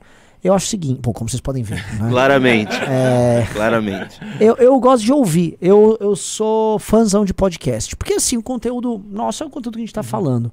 É, eu fui ouvir o, o nosso podcast ali, pô, tá da hora. O som dá pra acompanhar tal. O que tá faltando é a gente ter uma entradinha. Tem que vai começar o programa, uma musiquinha tal. Mas eu. É, é, é. Entendeu? Sério, eu tô pedindo esse É, negócio. tem que aí. ter. Tem que ter uma abertura. E aí eu ia perguntar pra vocês, vocês ouvem podcast também? Vocês do chat? Porque assim, podcast, cara. Eu vou dar um exemplo. Hoje eu fui pra academia. É. Plau, falei, bom, vou pegar um podcast tinha 54 minutos, vai ser o período que eu vou ficar na academia. Plau. Às vezes uma corridinha com podcast. Às vezes você vai estar numa viagem de carro, bota o podcast. Olá, pessoal, o podcast. Ô, Júnior, bota na tela o link, por favor. Do SP Brasil? Não, não, do podcast agora também. Do podcast? Então, assim, eu nem sei olha só, o filme, não pensem, porque ah, Manda Esse filme não é um filme feito apenas para as pessoas de São Paulo, é um filme da história brasileira. Sim. É um momento conturbado sobre Brasil. E não é um filme assim, é São Paulo versus o Brasil. Não é sobre isso o filme. O filme não é condescendente às cagadas que São Paulo fez no período. A gente fala disso, a gente fala da ausência de liderança que tinha lá, tal. É muito legal. Assim, o, o filme ele tem a tese política que nós trabalharíamos na candidatura do Arthur. Estava tão acertada, a ponto assim, o, o Rodrigo Garcia, candidato a gover- ele é atual governador, ele tá com a tese praticamente igual, Uhum. trabalhando. Né? E não é igual porque copiou, ela é, é igual porque ela é auto-evidente. O que a gente está falando na nossa tese sempre foi é óbvio. Né? É, então, enfim. Vamos lá, vamos lá. Eu, vamos- eu acho que antes de começar com as participações, eu preciso mostrar uma coisa aqui. Só, só deixa eu buscar aqui, só um pouquinho. Isso aqui é o. É o. Que a gente mandou pro Sandro pra comprar o celular, lembra? Que a gente ficou de mostrar? Ah! Olha lá. Não sei se vai dar pra ver. não pode pôr o CPF dele, não. Tira aí, então, tira aí, tira aí. não vai dar pra Não? ver mesmo. Não, o nome CPF é ruim, né? Ah, tudo, é. É, porque assim, ele nem Enfim, ligou. ali, dois, dois Tem o mil vídeo tre- dele. 2.333 reais, que foi o quanto vocês doaram, e 50 centavos. Maravilhoso. É, Agora o vídeo. Deixa eu pegar o vídeo aqui só um pouquinho. É verdade, nem prestamos, estamos prestando conta é, a gente aqui. precisa prestar conta disso, que a gente acabou fazendo outras coisas. Então, deixa eu baixar o vídeo aqui e vou colocar o vídeo. Vocês estão sem fone aí, né? Mas eu vou colocar Sim. o pessoal de casa ouvir, pelo menos. Beleza. Vocês não vão ouvir. É, não, não, mas tudo bem, mas eu já sei o que ele vai falar. Tá, peraí.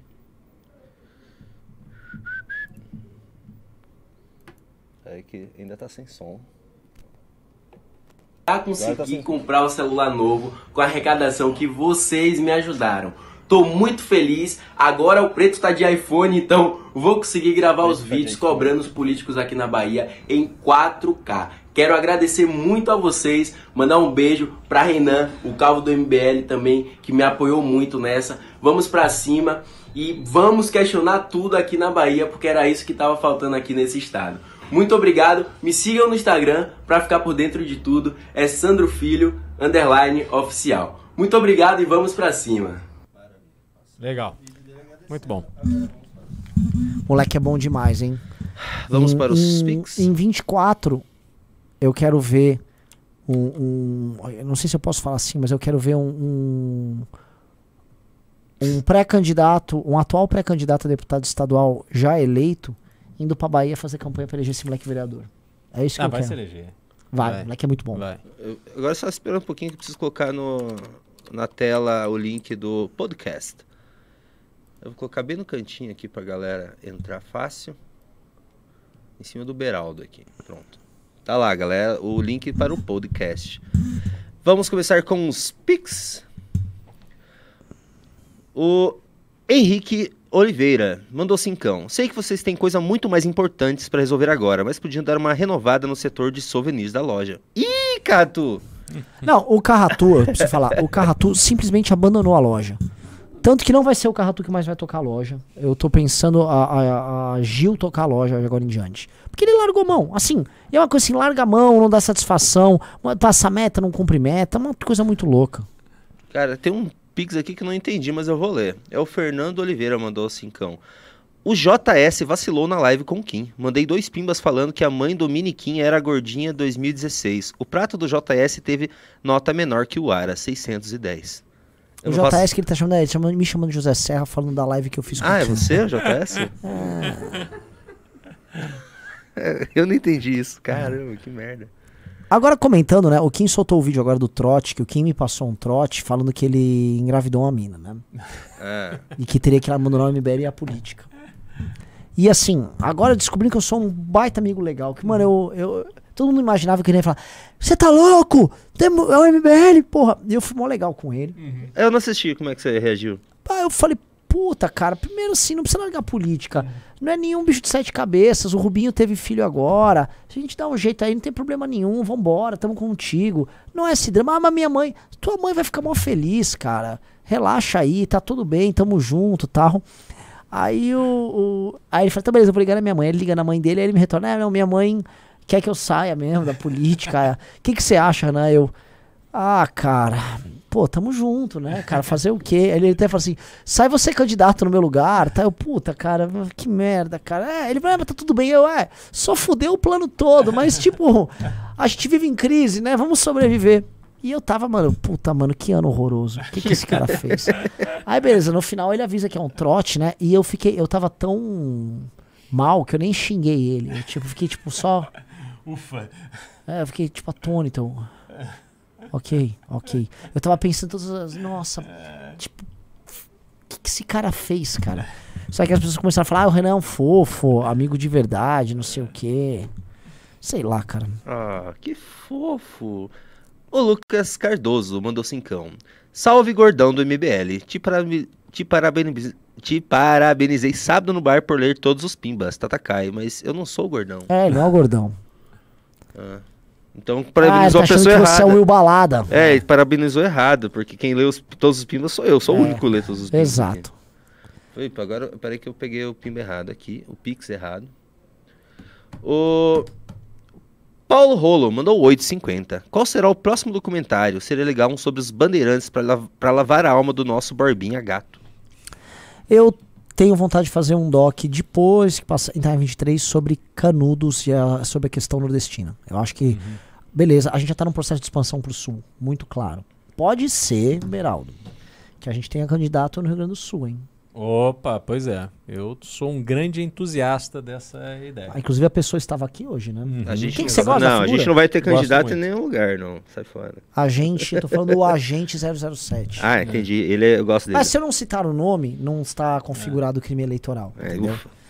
Mas eu sou entusiasta dessa ideia. Eu acho que a gente precisa ter um- uma Câmara é, com mais pessoas que possam se unir à luta que haverá, né, que terá que ser travada a partir do ano que vem.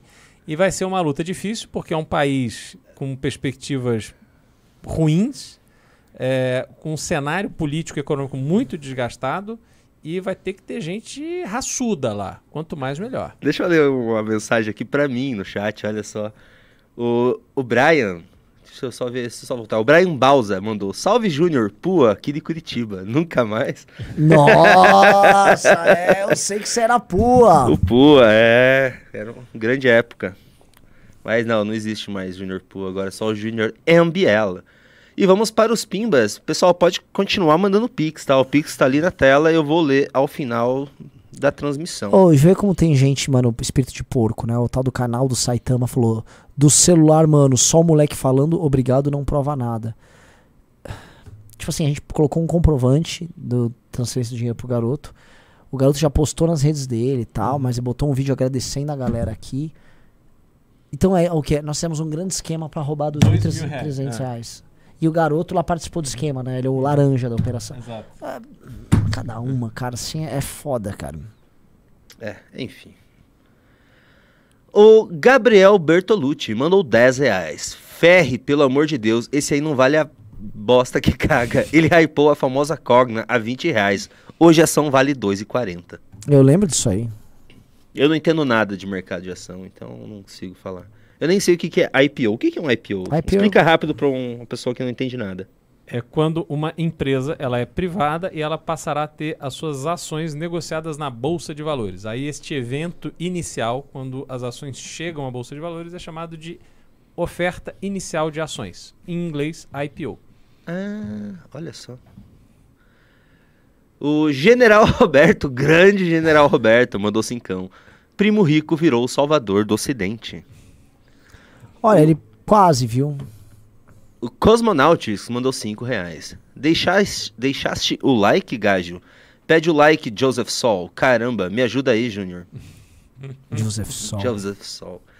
O Herbert Armaral Carsolari mandou 10 reais. Sucesso aí, a abração. Abração. Valeu. O Herbert é demais. Aliás, ele foi no filme. O Herbert é um dos caras que nos acompanham mais inteligentes. É. Um cara muito bom. O General Roberto mandou mais 5 reais. O mercado finan- financeiro já não mais reflete a situação econômica do país. Virou cassino e a casa sempre ganha. Uhum. O Júnior mandou 10 reais. Muito boa essa live do José Serra com o senhor Beraldo.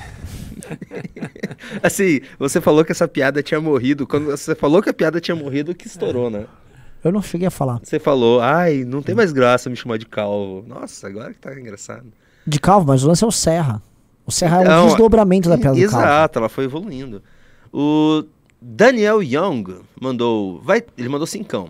Vai ter Tour of Nordeste e Tour of Norte? Leopardos da Liberdade na área. Vai. Ok.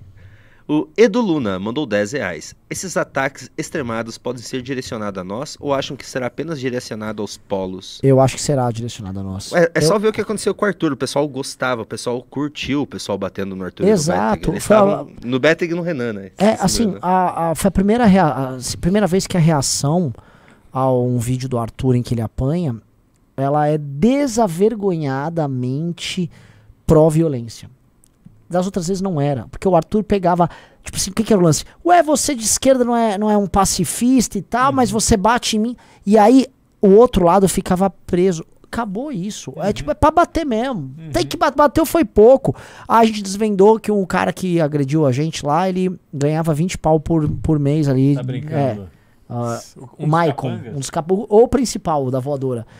Aí a galera tá ganhando bem. Se for pra, bater, pra chutar neles, tem que continuar. É pra isso que eu É pago pra isso que eu pago imposto.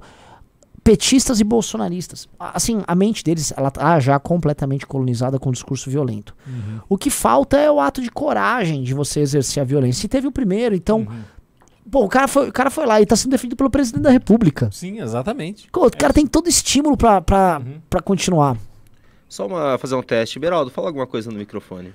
Alô, Júnior, você me ouve? Tá tudo certo, eu achei que tava com um problema no Maravilha. áudio. O Isma mandou 5 reais. Por mais que eu não concorde, o petista estava exercendo a sua liberdade. Chutar um pouco aquele ser deplorável. É, calma lá. Bem complicada essa história, né? Cauã Ortega mandou 5 reais. 2023, Lula assume e Bolsonaro é preso. 2024, economia melhora e Lula repete tudo do seu primeiro governo. 2025, Bolsonaro é solto e vira herói. 2026, Ah, a diferença é que o mundo não vai ajudar dessa vez. O mundo tá diante de uma crise muito difícil Eu também. falei isso, eu falei isso semana passada. é, eu fui um, eu acho que em 2018, eu fui numa palestra do Marcos Troiro. E ele disse que em 2025 o Brasil viveria um- mais um boom de commodities por causa de Índia e Bangladesh. Já pensou se isso acontece? O Bolsonaro tem mais um governo. O Lula? Ah, o Lula tem mais um governo desse. É, o problema é que o boom de commodities não reflete em geração de emprego no Brasil, por exemplo, a ponto de você resolver o problema de desemprego do desenvolvimento. A produção agrícola brasileira é cada vez mais eficiente, cada vez mais automatizada e ela emprega cada vez menos. O que gera emprego é a indústria que usa aqueles e- elementos que são produzidos né, na- na- pelo agro. E isso vai embora. A gente exporta a soja, a gente não exporta o óleo de soja. Então, enfim, esse boom de commodities e tal vai beneficiar alguns, mas não vai resolver o problema da população. E a gente tá numa alta histórica agora. Não tem muito pra dar salto nisso aí. E outra coisa, ninguém dorme de touca. Tá tendo frente agrícola no, na Ásia, tá tendo frente agrícola na África. Uhum. Os países que têm maior crescimento populacional do mundo estão na Ásia e na África. E a África ainda vai ter o boom econômico da- dela. Ninguém vai ficar, ah, olha só, vamos crescer e vamos depender do Brasil. Ninguém vai dormir de touca. Uhum. Ninguém. Só a gente. Ah, não, a gente não, realmente.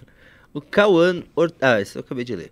O Henrique G mandou 10 reais. Eu tinha receio de ir nos encontros do MBL por não ter companhia. Fui no filme e a organização notou que eu estava sozinho, então me colocaram numa mesa com outros. Não tenham receio, é muito foda. Ah, a gente Legal. faz isso mesmo. Direto. O Danilo Pinho mandou 5 reais. Não existe mais investigação, pois o governo Bozo acabou com a corrupção. Foi o Bozo quem disse que a Zambelli reforçou. E a Zambelli reforçou. Então é verdade. Ai, meu. Israel Brandão mandou cincão. Você não está sozinho contra esses caras, Beraldo. Estamos todos com você. Somos uma legião. Valeu, a legião anti-XP. É. É, ó, deixa eu jogar aqui, ó. Digite 1 se você está completamente beraldizado nessa luta, ou digite 2 se você está com a XP. Às vezes o cara gosta, tem que torcer pra porque ele investe na XP. Uhum.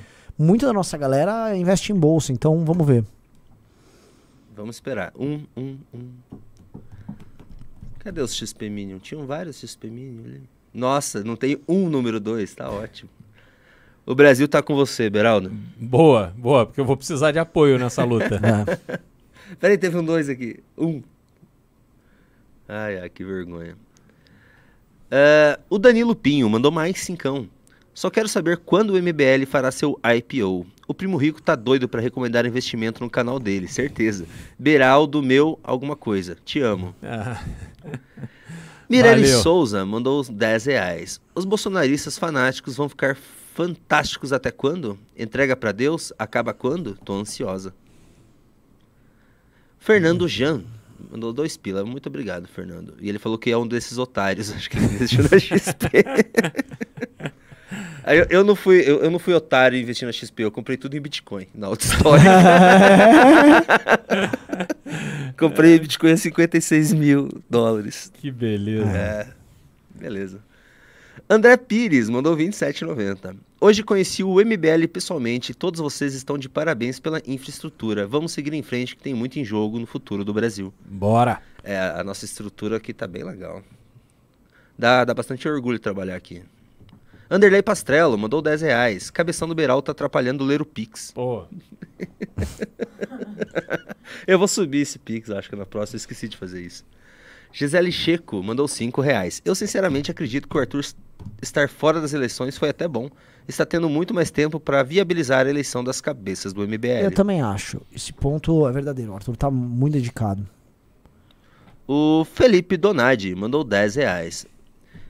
Vejo conservadores exaltando a queda de Boris Johnson como a vitória da moralidade. Não perceberam o tamanho da trolha. Não acham que se fosse progressista tudo aquilo seria noticiado lá na última página?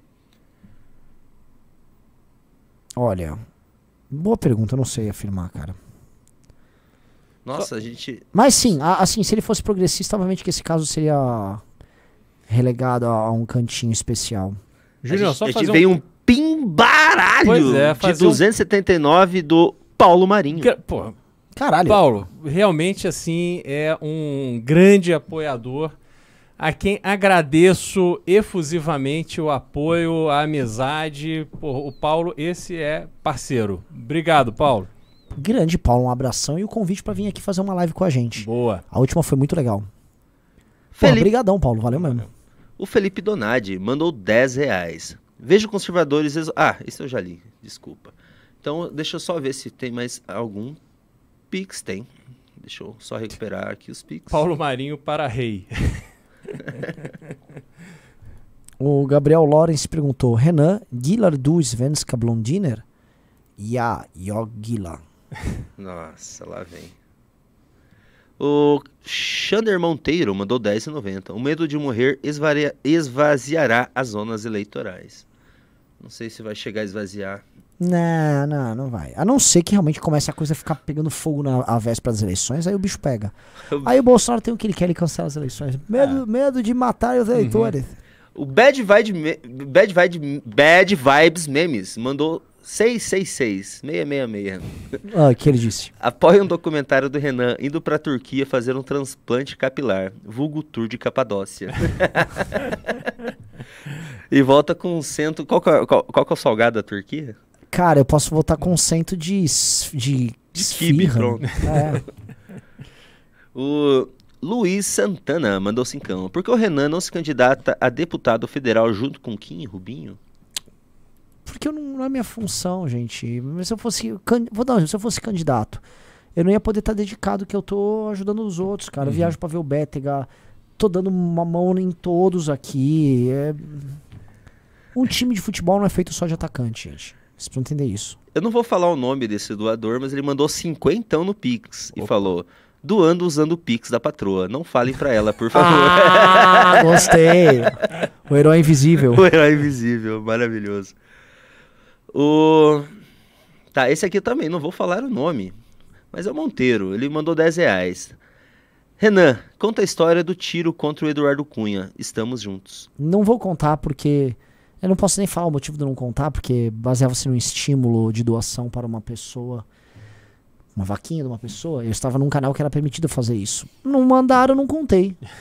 Essa história é uma história incrível. Terminou com um figurão da política fugindo em cima de um caminhão de som, fazendo manobras em alta velocidade.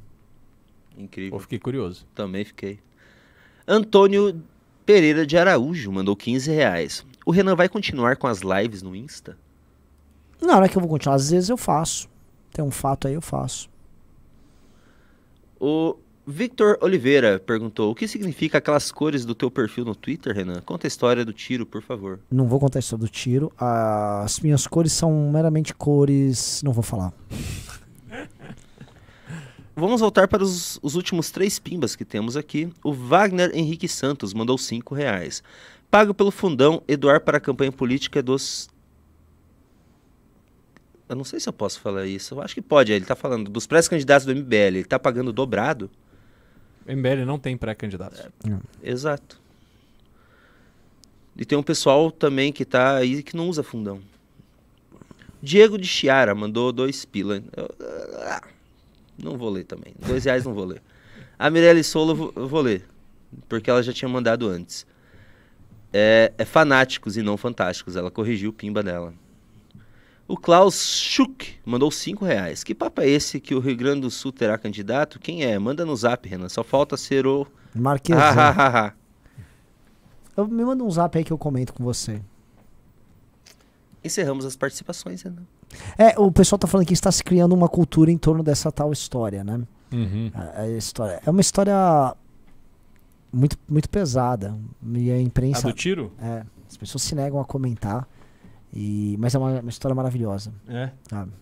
Que o protagonista dessa história é o Eduardo Cunha. Mas é o Paulinho da Força. Olha só. É, é. Interessante. Aliás, observação que é o Brasil, né? Não só a gente tem o Lula em primeiro lugar nas pesquisas, como a gente tem Eduardo Cunha todo poderoso em Brasília, Sim, né? Com fila de gente poderosa da República pra falar com ele, beijar a mão. sim. Impressionante. E, e o E Cunha. a Écio Neves forte também. Forte, liderando pesquisa pro Senado. É, inacreditável. O que, que aconteceu com o país, irmão? É, cara. Inacreditável. Todo Sim. aquele sonho que a gente tinha. Não, não, as pessoas. Morreu. Não votem bandido! E não sei o quê. Esquece. É. Como é que a gente. O pior do Brasil é o brasileiro, Beraldo. Você É. não, precisa- não pode falar isso porque você né, conta com os brasileiros, mas eu posso falar. Assim, o que, que é isso, cara? O que, que é isso? Como é que um povo aceita isso, cara? O- Assim, um povo que é roubado não apenas aceita como gosta e acha que é malandro. Uhum. Tipo assim, não, eu fui roubado pelo mito, tá? Mas meu, ele é meu mito, caralho. exato, Acredita no. Brasil. Tá. Povo, povo maluco. A gente, obviamente, nó- nós falamos com muitos jovens e nós falamos com pessoas com uma capacidade maior e com uma, não só pessoas mais inteligentes, pessoas com valores éticos e morais diferentes. E em nome dessas pessoas a gente tem que continuar essa briga, mas um país que vai Lula, Uhum. um país que a Anitta fez um tweet apoiando o Lula, tá com quase 400 mil curtidas. Falando de, de que apoia os ex. Porque ele é um ex-presidiário. E É. ex-presidiário tem que ser ressocializado pro maior cargo da República! Meu Deus! É do isso. céu! Agora, é Renan, isso. deixa eu te colocar uma coisa aqui. Você acha que faltou uma guerra para o Brasil compreender o valor da- das coisas, compreender o valor do país, do papel do país em relação a ele, o valor das suas próprias coisas, das suas conquistas? Você acha que o Brasil, pelo fato dele não ter sofrido algum tipo de restrição mais séria como sociedade, eu não estou falando dos miseráveis que hoje dormem nas ruas, estou falando como a sociedade como um todo. Você olha a Alemanha arrasada na guerra, a Europa arrasada na guerra. Pô, é uma população que vem marcada ali e que sabe o valor da água quente que cai do chuveiro. Aqui no Brasil a gente não, não tem isso. né? Não, aqui não. Eu acho que a, a guerra é isso, mas eh, eu tenho uma tese, né? Nem chamo de tese, porque eu, tenho uma leitura. Eu acho que sociedades eh, que são muito estratificadas como a nossa, que tem um, um modelo igual à, à Índia. A Índia foi fundada, vai, posso chamar de fundada. A Índia surgiu de uma invasão de um povo que era minoritário, que estabeleceu um sistema de castas ali, e aquele sistema permaneceu até hoje, via de regra. A gente tem um sistema de castas aqui também. Uma, uma- Vem da colonização, você tinha uma massa muito pequena de classe média, uma massa grande de escravos, homem- homens livres ali no meio com serviços e tal. E isso muda no século XX, industrialização, surge uma classe média, aí você tem um espaço, que é esse espaço médio, que é o espaço de cidadania. Uhum. E esse espaço, que é o espaço que debate isso, pô, a gente podia ser um país e tal. Só que você tem uma massa de pessoas miseráveis que só quer sobreviver, não tem noção de cidadania Uhum. vê, se vê como súdito, e você tem o- a, a elite que tem que manter essa estrutura. Então, a gente vive uma ordem que é muito injusta e a gente não tem, não é uma cultura milenar como a Índia que criou um sistema que justifica isso tudo, um sistema de castas tal, que justifica de forma religiosa. Então, o problema seria como tornar todos cidadãos e como quebrar essa regra. Isso pode ser uma, uma guerra, poderia ter sido feito. Vamos supor que alguém invade o Brasil e aí, é, para se defender, as pessoas todas têm que ter um nível tal de cidadania que a defesa daquele território é uma defesa também da própria cultura, da própria língua, e é todo mundo, pô, vamos. E a própria elite se molda até pra existir, né? Porque numa guerra uma eli- elite é substituída pelo invasor. Sim. É, poderia ser um efeito. Agora, a, a dúvida minha é: numa guerra, é capaz da população, se o Brasil é invadido, querer receber bem o invasor, e é capaz da, da nossa atual elite negociar com o invasor o que, que ela pode compor no novo. Que eu acho que é O isso. pessoal ali da Faria Lima fazendo live dizendo: olha, com esse invasor agora a bolsa vai. Exato, eu acho que seria isso. Eu acho o seguinte: o, o Centrão ia negociar cargos na nova administração dos invasores. o PT ia topar fazer uma, uma. pegar os sindicatos e tal e fazer uma oposição à esquerda. O, a Faria Lima ia vender os predicados econômicos das novas lideranças. A galera que tava desempregada, tá sem grana, ia falar: vai vir uma bolsa, se vem, tamo junto. E a classe média ia ter que pagar a conta desse novo esquema também. Seria isso, cara. Tá difícil, mas nós vamos perseverar. Galera, muito Não, obrigado. pera aí que temos agora, agora vocês enrolaram, tem mais participações. Deixa eu só terminar aqui. O Antônio Araújo mandou quinzão e falou que está com você, Beraldo. Valeu, obrigado. O Daniel Perrone mandou 10 reais. Grande Beraldo, não sei se foi proposital, mas gostei da estratégia de falar a verdade sobre Lula no Instagram sem mencionar o Bolsonaro. Serviu de clickbait para os bolsonaristas. Verdade. Boa, valeu. E o Lucas Cardoso Batera falou que o Brasil não iria suportar uma guerra. Pois é. O Isaac Ibiapina falou que a mensagem dele não foi, mas eu não, não achei a mensagem tua aqui, Isaac. Qualquer coisa manda aí pro Calvo ou pro Couto. Se eu achar aqui, eu, eu leio amanhã, mas aqui não chegou nada, cara. Galera, muito obrigado. Sigam o Beraldo nas redes. Tô pedindo pra vocês seguirem o Beraldo mesmo, porque ele tá agora nessa briga. Deve estar os Faria Limer indo lá ficar falando merda pra ele. Tem que assistir o, o meu, meus vídeos no meu canal do YouTube, Cristiano Beraldo, porque eu tô falando sobre essa, esse caso aí com o XP. Qual que é o canal? Beraldo? Cristiano Beraldo. Tá, O, o- o Juliano Lerrer mandou cincão, eu não vou poder ler o, o- a mensagem dele. Ah. Por uma questão de justiça eleitoral. E encerramos. Então, galera, muito obrigado. Belíssimo programa. Valeu. Fomos. Abraço a todos.